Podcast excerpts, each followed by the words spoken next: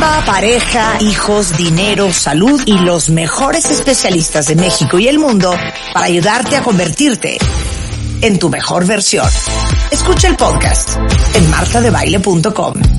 Estamos de regreso en W Radio, son las 11.38 de la mañana. Agárrense porque lo que vamos a discutir ahorita no está nada padre, nada bonito. Y si ustedes tenían tantita paz, ahorita el doctor Joseph Barón se va a encantar de quitárnoslas.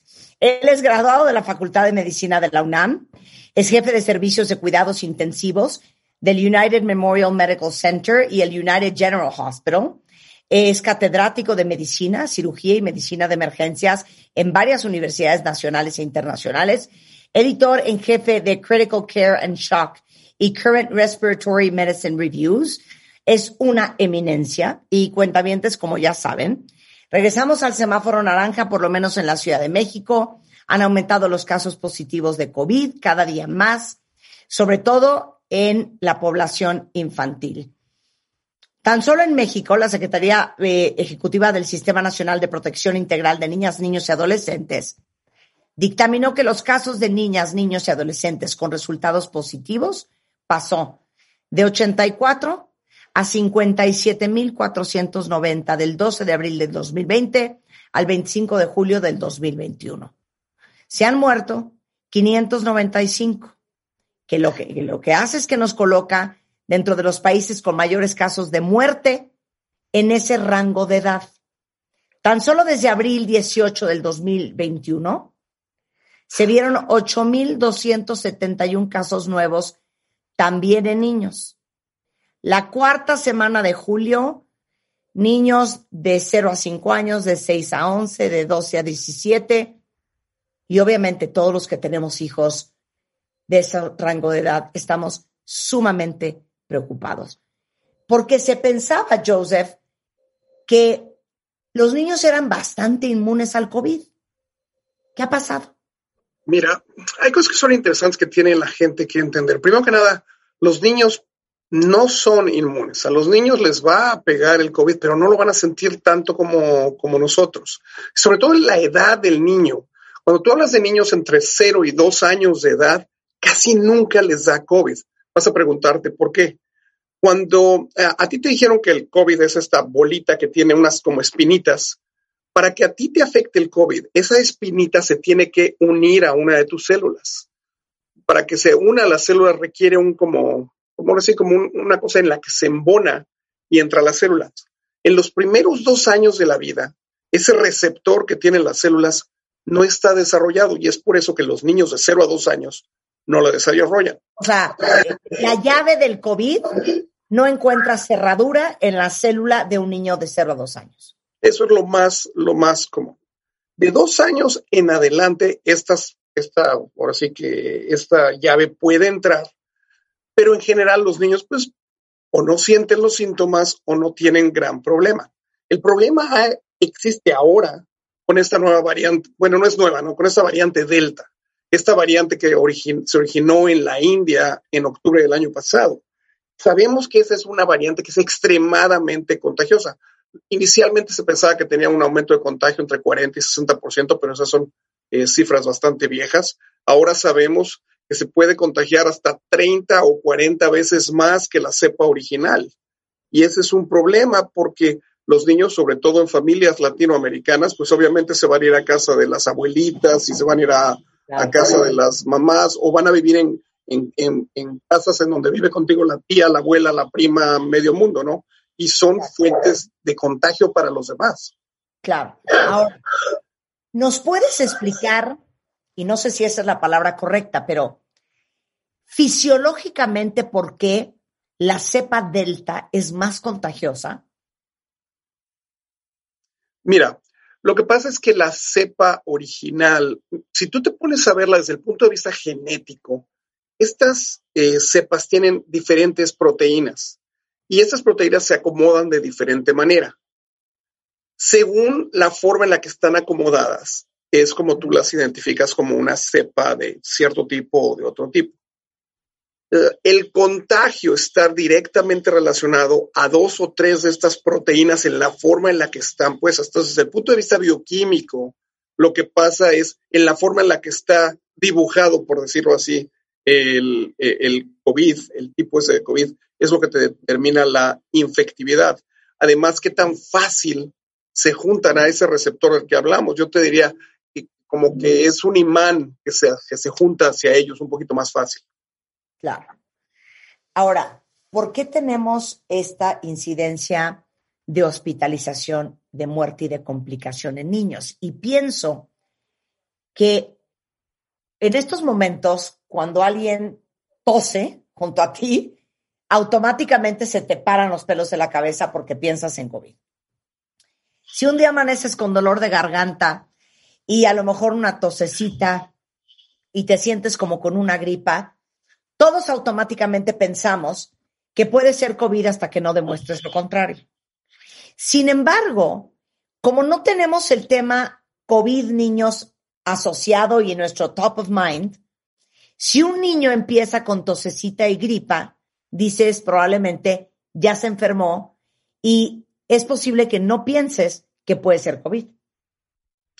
Tienes totalmente la razón y ese es el problema principal. Una de las razones por las que nosotros vemos un aumento, tanto en niños como en adultos, en el número de hospitalizaciones y de, de funciones, es que la gente no entiende que el, COVID es tratable.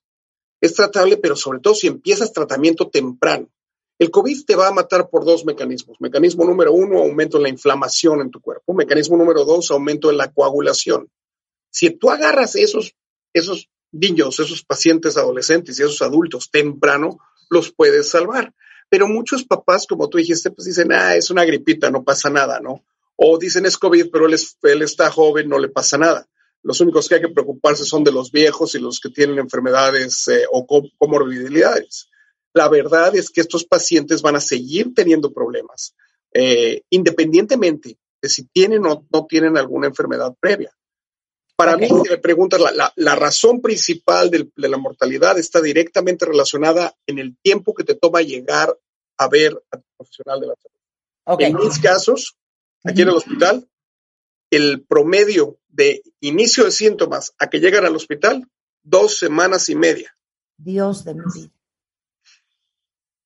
A ver, te voy a, te voy a pedir que me hagas un timeline, ¿ok? Del día uno, lo que vas viendo por fuera y lo que va pasando por dentro, ¿ok? Sí, no hay problema. Mira, primero que nada, la gente, la gente tiene que entender que existe eh, el COVID. Se, eh, lo, yo lo parto en tres pedazos. El primer pedazo es lo que yo le llamo la, fase en la que el virus está multiplicando, el que el virus está replicando. Esa fase es en los primeros ocho días. En esos primeros ocho días casi no hay síntomas. Entonces, para ahí, pensemos que el martes el niño se contagió. Al otro martes o miércoles no va a tener ningún síntoma. Esos son tus ocho días de incubación. Son los ocho días de incubación y de replicación. Y lo que tiene la gente que entender es que para ese día ocho, ese día nueve, el virus eventualmente se va a morir solito. Ya en ese momento, después de diez días del contagio inicial, ya no eres contagioso. Puedes tener pedacitos del virus en tu cuerpo y puedes seguir siendo positivo cuando te hacen tu pruebita esa del PCR, hasta por ocho semanas, por cierto, pero esa primera fase es en la fase en la que Quizás es un poquito de dolor de garganta, no te sientes bien, pero no hay nada severo. Después tienes una segunda fase que dura otra semana, semana y media, en la que ya empiezas a tener las fiebres, ya empiezas a tener este, todo ese tipo de, problemas con un poquito de tosecita y cosas por el estilo. Pero todavía tu oxígeno está bien, todavía estás lo que yo llamo en una, en una parte en la que te puedo salvar. Y finalmente ya te llega una tercera fase. Y en esa tercera fase Ahí lo que vas a tener ya son los problemas de, problemas respiratorios severos, ya dice ahí cuando te baja el oxígeno, cuando tienes que andarlos intubando y haciendo todo ese tipo de cosas. Simultáneamente, en la fase 2 y en la fase 3, tu sistema inmunológico se vuelve loco. Es una lo que nosotros le llamamos una desregulación inmunológica. Y es básicamente, para que lo entienda la gente bien, es como si tuvieras SIDA, así como lo dice, SIDA, por dos semanas. Cuando tú le haces a la gente estudios, y esto nosotros lo, descubrimos, que era checarle las, las células CD4. Las células CD4 son las que les bajan a la gente que tiene SIDA. Y para que tú le digas a un paciente que tiene SIDA, tienes que tener menos de 250 células de esas. El promedio de paciente con COVID tiene 100 de esas células. Entonces, aparte de que les da el COVID, en esas fases 2 y 3, pueden tener cualquier tipo de infección que se te pueda ocurrir. Todo tipo de infección. Y es cuando se meten en problemas. Ahora, los primeros ocho días de tus tres fases, es probable que como mamá o como papá o como abuela o como nana, digas, eh, tiene una gripita o no tiene nada. El día nueve, que empieza tu segunda fase, ya vas a decir, ya, sabes que este niño tiene algo, no está bien. Tiene fiebre, le duele la garganta, está tosiendo, tiene diarrea, le duele el estómago, le duele la cabeza, que está cañón que un niño de cuatro años te diga, no, mamá, lo que me duele es la cabeza. Pero bueno, vas a pensar que tiene una gripa común o una infección a lo mejor en la garganta. Entonces, puede ser que lo lleves a un pediatra, puede ser que no, que el pediatra diga, sí, trae una infección o sí, yo creo que trae una gripa, dale un analgésico y tan tan se acabó. Y así te la pases hasta la semana 3, donde, oh sorpresa, el niño ya no está oxigenando bien, el niño está eh, mucho más comprometido y para ti como doctor, esa semana 3 ya vamos tarde. Correcto, no hay, no hay duda alguna. Y es por eso que, en todas las campañas que yo he hecho para educar al público en general, lo que les digo es, estamos a mitad de una pandemia. Cualquier síntoma nuevo, cualquiera, ah, incluso como dices tu diarrea, automáticamente tienes que ver o hablar con tu profesional de la salud. Automáticamente. ¿Por qué? Porque el 66% de, de personas se presentan, con, por, por ejemplo, con enfermedad gastrointestinal, diarrea, dolor de estómago, cosas por el estilo. Otros, como tú correctamente mencionaste, se presentan con dolor de cabeza. Tú tienes un niño con dolor de cabeza, más vale que vayas en ese momento a ver al profesional de la salud. Claro. Porque no estoy, y no estoy pensando meningitis, no estoy pensando nada así. Estamos a mitad de una pandemia. Las cosas que son comunes son comunes. Claro. Ahora, yo te voy a decir cuál es mi teoría de la complicación del COVID. Nosotros estamos los seres humanos acostumbrados que cuando nos enfermamos de algo, sea una infección en la garganta, colitis, gastritis, sinusitis, rinitis, otitis, lo que, cualquier infeccióncita viral o bacteriana, entre más días pasan, mejor te vas poniendo. ¿No? En la gripe estás fatal el día 3, 4, 5, ya 6 vas de salida, 7 mucho mejor, 8 ya estás del otro lado.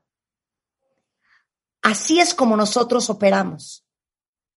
En el caso del COVID, puedes pasar los primeros 8 días pensando que ya 9, 10, 11 voy a estar bien.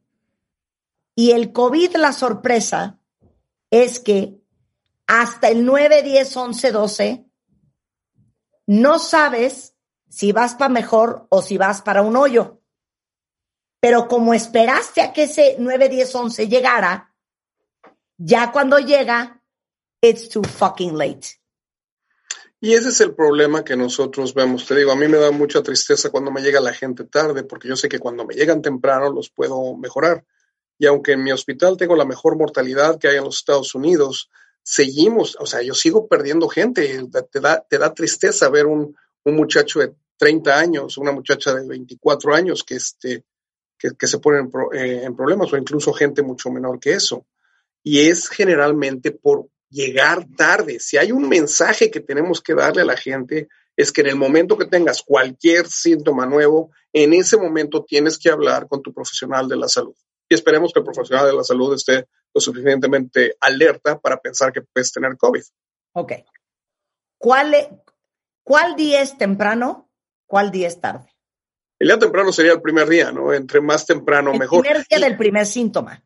Pero más que eso, incluso el primer día del, primer síntoma, como tú sabes, yo creé una alianza que se llama la alianza FLCCC, el Frontline uh, COVID Critical Care, eh, y esa la puedes encontrar en flccc.net.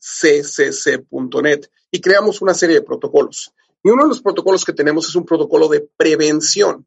Es decir, si yo estoy contigo hoy y mañana me hablas y me dices, oye, ¿sabes qué? Que salí positiva al COVID. Es decir, yo ya estuve contigo. Entonces, ese momento yo, ese es el, día cero o día uno para mí. Y ahí te puedo empezar en uno de los protocolos que hemos eh, desarrollado. La mayoría tienen que ver con vitaminas y con, e incluso con un antiparasitario que se ha usado para, para cosas antivirales y cosas por el estilo. Pero ahí es donde tú ya estás por lo menos alerta, ya sabes lo que está pasando y todos los días vas informándole a tu profesional de la salud cómo van las cosas. Ok. Entonces, ese es tu, tu, tu, eso es temprano. ¿Qué día es tarde?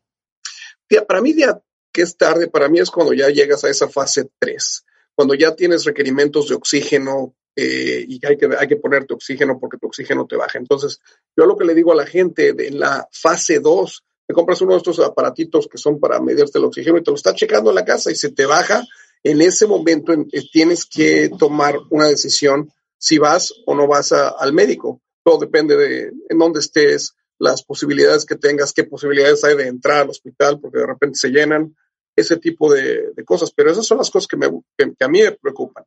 Porque si el, COVID, como te dije, te mata por inflamación y exceso de coagulación. Y ahí el tratamiento ya no es un tratamiento en contra del virus. El tratamiento es en contra de lo que te hizo el virus, esa, esa inflamación, esa coagulación. ahí es en donde te dan los, la cortisona, ¿no? Para bajarte la inflamación Ahí es donde te dan los anticoagulantes para prevenir que no vayas a tener coágulos. Es muy interesante lo que acabas de decir, Joseph. Entonces, claro, el primer tratamiento y el ideal es matar el virus. Pero si llegas tarde, ya no solamente están tratando de matar el virus, están tratando de componer el horror que hizo el virus en tu cuerpo. Y ese es el problema que hemos tenido, porque aquí en, los Estados Unidos tú ves que llega cualquier persona en cualquier fase de, la etapa y le quieren andar dando el, qué sé yo, el remdesivir, ¿no? El antiviral. Entonces, eh, le puedes dar lo que quieras, pero si el virus está muerto, ¿de qué diablos te va a servir? O los anticuerpos monoclonales. Bueno, eso te sirve cuando tienes el virus vivo, pero eso nada más pasa en los primeros días de la enfermedad. Lo que uno tiene que hacer es ponerse a arreglar todo, como dices, todo, todo ese relajo que hizo el, dichoso virus que te hizo que se te inflame absolutamente todo y que tengas coágulos y cosas por el estilo. Y eso es lo que nosotros creamos un protocolo que se llama el protocolo Math Plus. Y en ese protocolo básicamente jugamos directamente contra eh, los efectos, le voy a llamar efectos secundarios de lo que te hizo el virus. Claro.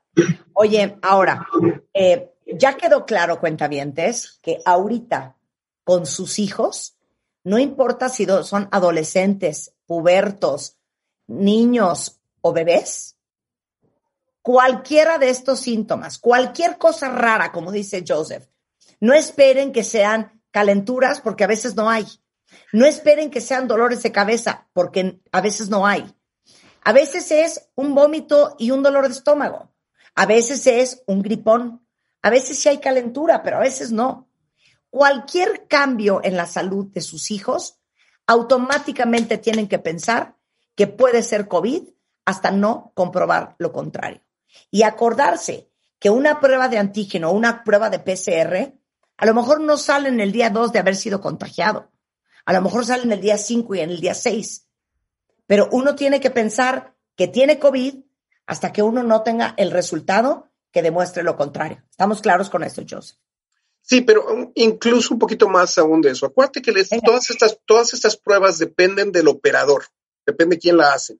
Si no te meten el dichoso eh, palito hasta adentro, te puede salir negativo, aunque seas positivo. Entonces, es más que nada, tú tienes síntomas a mitad de pandemia, tal y como dijiste. Tú tienes COVID hasta no demostrar lo contrario. Y tiene que ser una, y, eso es la, parte que la gente se le olvida. Y es donde la gente se mete en problemas. Porque yo salí negativo. Ayer en la noche me acepté una muchacha jovencita de 16 años que salió negativa en una de estas, uh, ¿cómo le llamas? Pruebas. le hago una tomografía de los pulmones y tiene COVID por todos lados, está medio muriendo. Eh, o sea, ahora sí me preguntan, ¿y cómo sabes que es COVID? Bueno, ¿sabes qué? Que yo, yo veo a mi mamá, yo sé que es mi mamá, ¿no? No necesito sacarle una biopsia a mi mamá para saber que es mamá. ¿Quiénes son los niños que corren más riesgo? Mira, claramente eh, hay grupos que tienden a tener más riesgo. Por ejemplo, eh, niños que tienen problemas preexistentes, niños con diabetes poco controlada, niños con obesidad. Y vas a preguntar por qué obesidad. ¿Te acuerdas de ese receptor del que hablamos?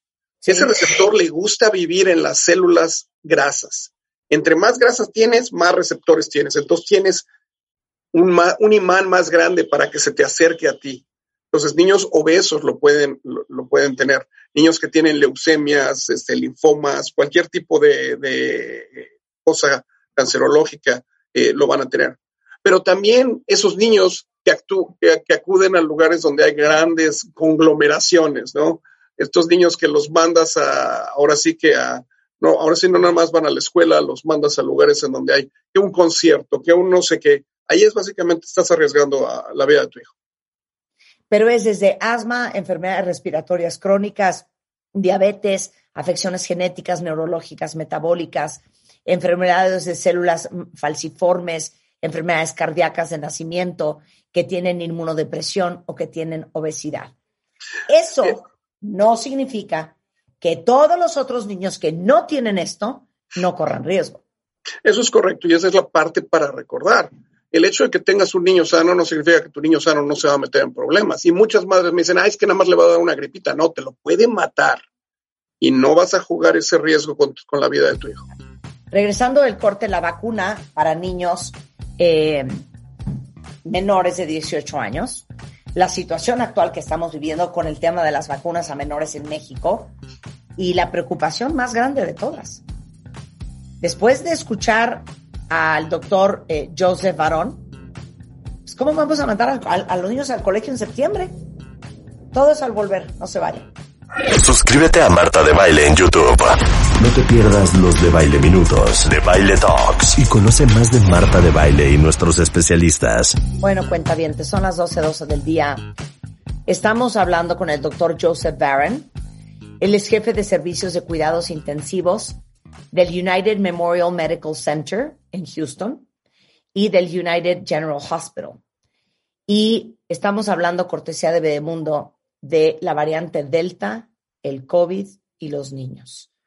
Si se perdieron la primera hora, media hora del programa, no dejen de buscarla en el podcast, en martevale.com, en wradio.com.mx, si ustedes tienen hijos, porque les va a cambiar la forma en que ustedes ven el tema del COVID. Ahora, eh, ya hablamos de los síntomas, ya hablamos de por qué eh, la cepa delta es más riesgosa para los niños. Ya les explicamos quién está en riesgo especial. Eh, ahora, estamos en un serio problema porque en Estados Unidos pues ya están vacunando a niños entre 12 y 15 años. En México la vacuna Pfizer eh, apenas fue aprobada el 24 de junio por la Comisión Federal para la Protección contra Riesgos Sanitarios, la COFEPRIS, para la aplicación en niños a partir de 12. Eh, pero apenas estamos nosotros en, en 18 a 28, que empezó hace unos días. Falta tiempo para que podamos vacunar a nuestros hijos, Joseph. Entonces, quiero que nos digas la verdad. Muchos están queriendo que los niños regresen a las aulas y a las clases en septiembre. ¿Qué opinas tú? Mira, aquí hay también, en los Estados Unidos también hay un, un, movimiento para que los niños regresen a clases presenciales.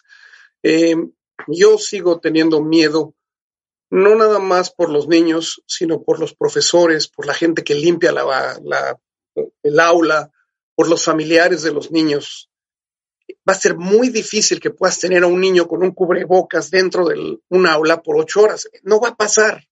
Seamos sensatos. Va a ser muy difícil que tengas niños con un, eh, un distanciamiento social aceptable. No lo veo yo que sea una cosa real. En el momento que permitan que se vacunen los niños, aún va a ser más difícil porque eso es lo que yo estoy viendo. Yo, mis adolescentes no se están vacunando no se están queriendo vacunar, que porque les da miedo que se vayan a quedar estériles, que porque se van a convertir en zombies, que porque las mamás les dijeron que no. Es toda una serie de, situaciones. Y sí ha habido algunos reportes de niños que tienen eh, cosas relacionadas a la vacuna. Estoy seguro que has oído hablar de la miocarditis o de la cardiomiopatía que le ha dado a algunos muchachos, sobre todo hombres de 18 años.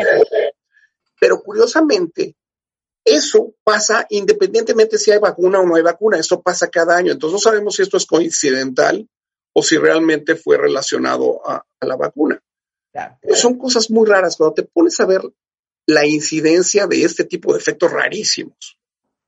Es como que una en, entre 200 mil y un millón. Si te va a pasar, pues estás mal, ¿no? Pero, pero una vez más, tienes más riesgo en subirte a tu coche, sobre todo en México, ir de un punto A a un punto B, vas a terminar ahí. 100%. Todo lo que hacemos tiene un riesgo. Todo lo que hacemos. Eh, ¿Vacunarías a tus hijos menores de 18? Con, con los ojos cerrados. Eh, ¿Cuál es tu mensaje a toda la gente que no se ha vacunado? Yo les diría que por el momento la vacunación ayuda a bajar el número de casos tienen razón aquellos que, dicen, bueno, eso es un experimento enorme, pero pues ya, ya hemos vacunado más de un billón de gente, o sea, estamos hablando de muchísima gente que ha sido vacunada con un índice de complicaciones mínimo. Eh, yo les diría, vacúnense, no lo hagan por ustedes, háganlos por los que están alrededor de ustedes. Esa es la parte más importante. Cuando tú estás vacunando a un niño, no lo estás haciendo por el niño como tal, sino lo estás haciendo por todas las personas con las que el niño está en contacto. Claro. Y esta es la pregunta más horrenda que le voy a hacer al doctor Joseph Barro. Todos los que estamos vacunados, y da igual si traen Cancino, Sputnik, AstraZeneca, peor aún si traemos Moderna o Pfizer, pues ya sentimos que ya traemos un escudo contra la maldad. Y de repente, últimamente, empezamos a escuchar historias, cuentavientes, seguramente algunos de ustedes se saben otras, de hija le dio COVID y estaba vacunada con AstraZeneca. Hija le dio COVID y fíjate que está con oxígeno y traía Sputnik o Cancino o Moderna. Oye, ¿no me vas a creer? Mi tía estaba vacunada con Pfizer, las dos vacunas, le dio COVID y se murió. Y eso, es lo que yo he oído las últimas tres semanas. Y desafortunadamente es, eso, es lo, que yo he estado viendo. Ok. Y, me, da mucho, me, da mucho, me da mucha tristeza, pero eso es lo que estamos viendo. Y no nada más eso. Estamos viendo que esas gentes que estuvieron vacunadas y que les da COVID, empiezan a tener un problema que se llama hipertensión pulmonar, que es otro problema por, sí mismo. Pero es esa balanza que te dije, son tan pocos los pacientes a los cuales les da eh, el COVID después de estar vacunados. ¿Cuál es tu experiencia? En mi experiencia y lo que estoy viendo, y mira que he visto literalmente ya, ahora sí que miles de pacientes he estado trabajando sin, sin parar. Lo que yo veo son gente que llega al hospital sin vacunarse. Eso es lo que me está llegando. El 98% de lo que tengo en mi unidad el día de hoy no se han vacunado.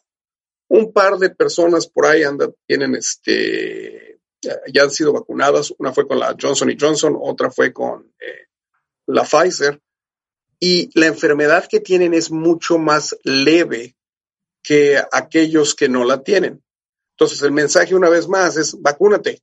Muy sencillo. Claro. Pero también el mensaje es, no creer que porque estás vacunado ya es China libre. Eso es otra cosa que discutíamos con el doctor Joseph, porque te puede dar COVID. Y discutíamos con él en el corte de que, vamos a ser bien sinceros, la comunidad médica a nivel mundial, hay muchas cosas que no saben. La CDC hace dos meses, adivinen qué, ya les vamos a dar permiso que todos los que están vacunados se quiten la mascarilla. Dos meses después, o sea, hoy y antier. Pero mira, el... que vuelten todos los que están vacunados sí pónganse la mascarilla. el CDC cambia de opinión más de lo que cambian de calzones, así te la pongo sencillamente.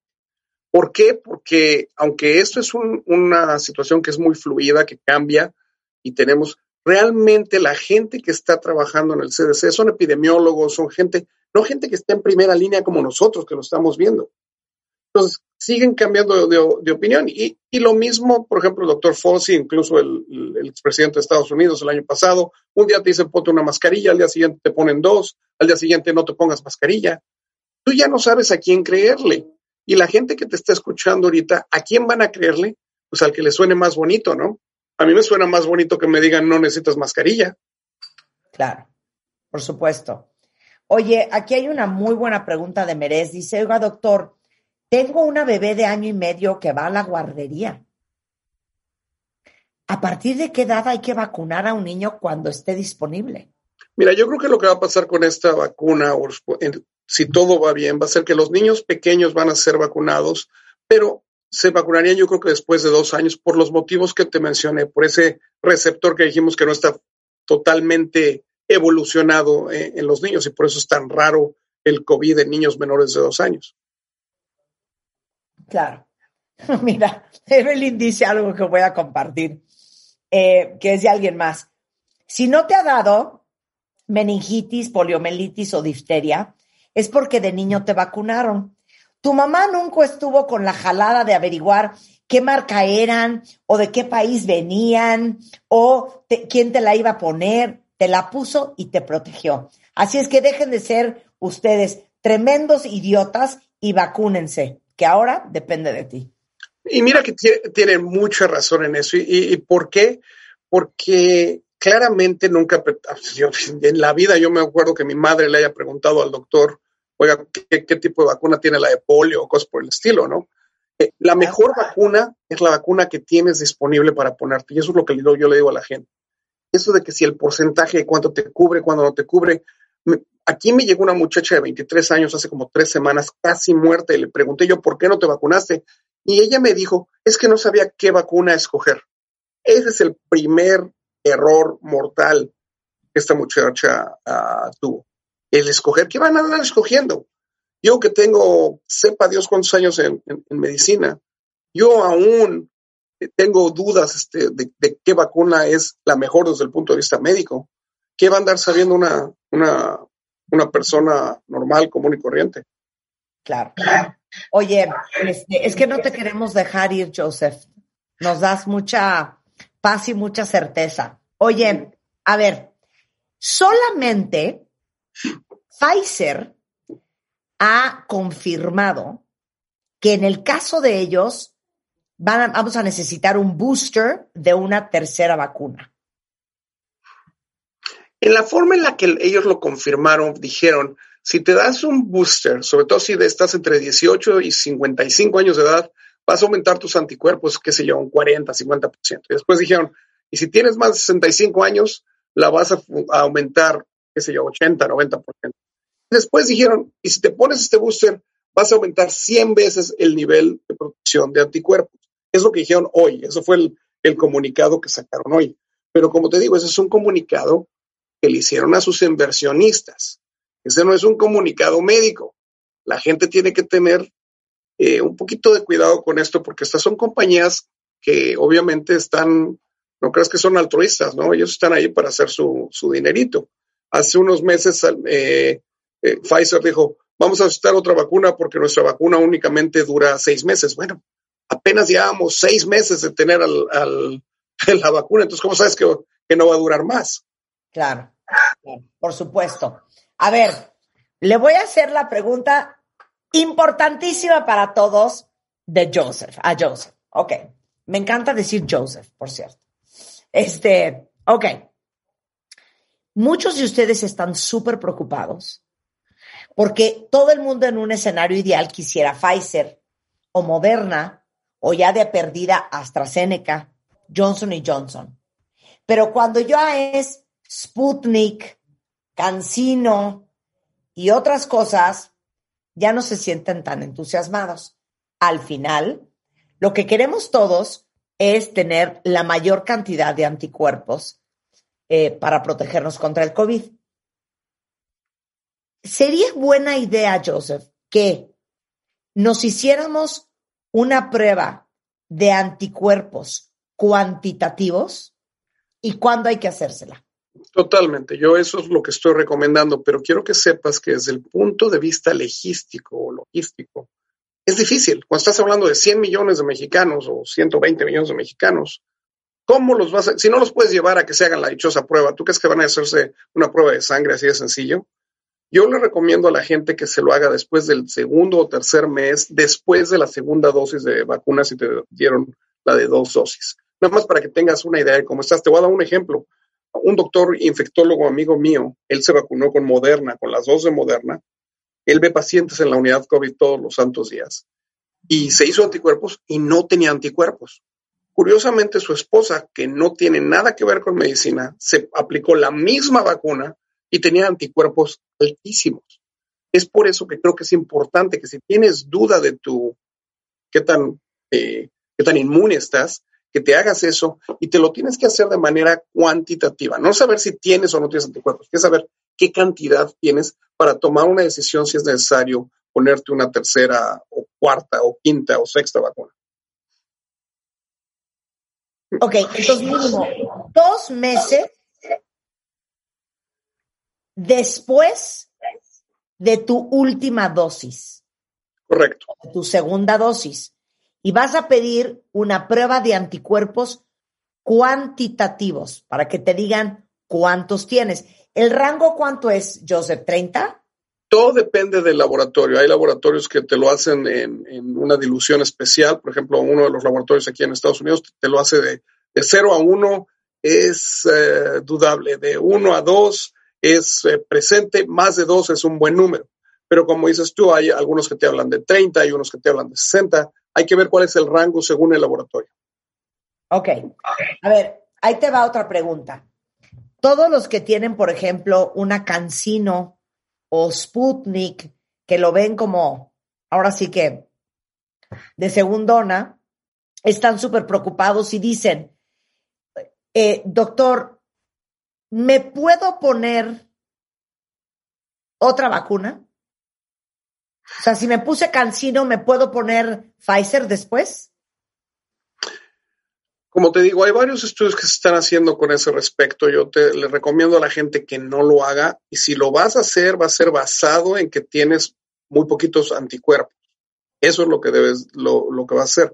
Sin embargo, siempre es recomendable que te vacunes con la misma vacuna o el mismo tipo de acción de esa vacuna para que no te andes quejando de los efectos secundarios tan feos que vas a tener. Claro. Este, ok. Ahora, no, no quiero dejarte ir, pero tengo que hacer una pausa. Joseph, ¿cómo negociamos esto? Pues me tengo que ir dentro de muy poquito, así es que a ver, este, haz, tu pausa, haz tu pausa, haz tu pausa y platicamos. regresamos. ¿Preguntas? Órale, de bola a la cuenta vientes. Ya volvemos. Síguenos en Instagram, Marta de Baile. No te pierdas lo mejor de Marta de Baile, dentro y fuera de la cabina. Estamos donde estés. Estamos de regreso en W Radio y está con nosotros el doctor Joseph Barron. Lo secuestramos para hablar de cómo afecta la variante Delta a los niños, pero ya estamos hablando de vacunas y de muchas otras cosas. Él es el jefe de servicios de cuidados intensivos del United Memorial Medical Center y el United General Hospital en Houston. Eh, antes de dejarte ir, Joseph, me decías en el corte algo que quieres que todo el mundo sepa. La vitamina D, de la cual llevo hablando en este programa dos años, la vitamina C y la melatonina. Mira, la vitamina D, nosotros nos dimos cuenta muy temprano en el curso de esta enfermedad que la gente que vivía en los estados eh, del norte de los Estados Unidos tenían mayor mortalidad que la gente de los estados del sur. Dijimos, qué raro, ¿no? Entonces yo empecé a hacer estudios en mis pacientes de todo tipo de vitaminas y me di cuenta que la vitamina D en la mayoría de mis pacientes que entraban con COVID era baja en general. Y luego le pregunté a mis amigos de los estados del norte que si podían hacer lo mismo y vieron que su vitamina D era muy, muy baja. ¿Por qué? Porque los estados del norte son medio oscuros, la gente está metida en, dentro de edificios, mientras que en los estados del sur de los Estados Unidos hay más sol, hay cosas por el estilo. Entonces, la vitamina D te mejora los chances de que no vayas a entrar al hospital. Es la vitamina D. Sí. La vitamina C, tú te acuerdas desde chiquita, ¿no? Como te decía tu mamá, toma vitamina C que te, te, mejora la inmunidad. Sabemos que te mejora la inmunidad, sabemos que ataca hasta cierto punto el, el virus. Hemos estado trabajando mucho en esto. La melatonina esa la encontramos por, por así que por, eh, por error. Eh, nos pusimos a estudiar qué animal del, de, de, en, el, en, el, mundo tiene más eh, coronavirus. Y el acarreador de coronavirus número uno es el murciélago. Dijimos, ah, caray, mira qué curioso, los murciélaguitos están llenos de coronavirus. Pero los murciélagos no se enferman de coronavirus, que era la segunda parte. Dijimos, ¿y ahora por qué? Inicialmente dijimos, pues no, no sabemos, pero estos animalitos tienen la mayor cantidad de melatonina de cualquier animal. Entonces empezamos a dar melatonina y vimos que nuestros pacientes se, mejoraban, no para que durmieran, la melatonina se las dábamos como un inmunoregulador, les regulaba el sistema inmune. Y desde entonces ya hay una serie de estudios que han mostrado que realmente la melatonina funciona como un regulador de tu sistema inmunológico. Y por eso parte del protocolo que nosotros usamos para prevención es el uso de la vitamina D, de la vitamina C, de la melatonina y de un agente antiparasitario que ha sido controversial, que es la ivermectina. Bueno, cuenta bien. ¿Para tomar vitamina C, que mil, un gramo al día? Eh, mira, yo uso, si te digo las cantidades que uso acá, vas a decirme que estoy medio loco, pero yo en lo personal, yo me tomo tres gramos dos veces al día, como. Eso es lo que yo tomo. Tres en la mañana, tres en la noche. En general, a mis pacientes les digo que no menos de dos gramos dos veces al día. Ok, entonces cuatro gramos en total. Por lo menos. Y no te preocupes, no te van a salir piedras, no te va a pasar nada. Lo que no, lo, lo que sea extra de tu cuerpo, cuerpo solito lo va a desechar. Ok, segundo, ¿cuántas unidades? Yo tomo 5.000 unidades de vitamina D. De, eh, hay de 4.000 aquí que es histofil, que es una maravilla. Una de esas. Yo lo que recomiendo es entre, entre 2.000 y 5.000 unidades diarias. Más de 2.000 es, es necesario, pero ahí sí, la, cuál es el número ideal no sabemos porque depende de cada, de cada persona, que tanto estén expuestos al sol, cosas por el estilo. Bueno, como estamos encerrados, 4.000 unidades. ¿Y melatonina? Por lo menos 6 miligramos una vez y la recomiendo en la noche porque te, te hace medio, te duermas así un poquito además. Entonces, como claro. que uno de los buenos efectos secundarios de la melatonina. Eh, ¿Cuántos gramos? 6 eh, miligramos. Ah, perfecto. Bueno, ya, sensacional. Eh, Joseph, un placer de verdad tenerte en el programa. Esperemos que esta no sea la última vez que platiquemos. Es Joe Varón, con V chica, en Twitter, por si quieren seguirlo.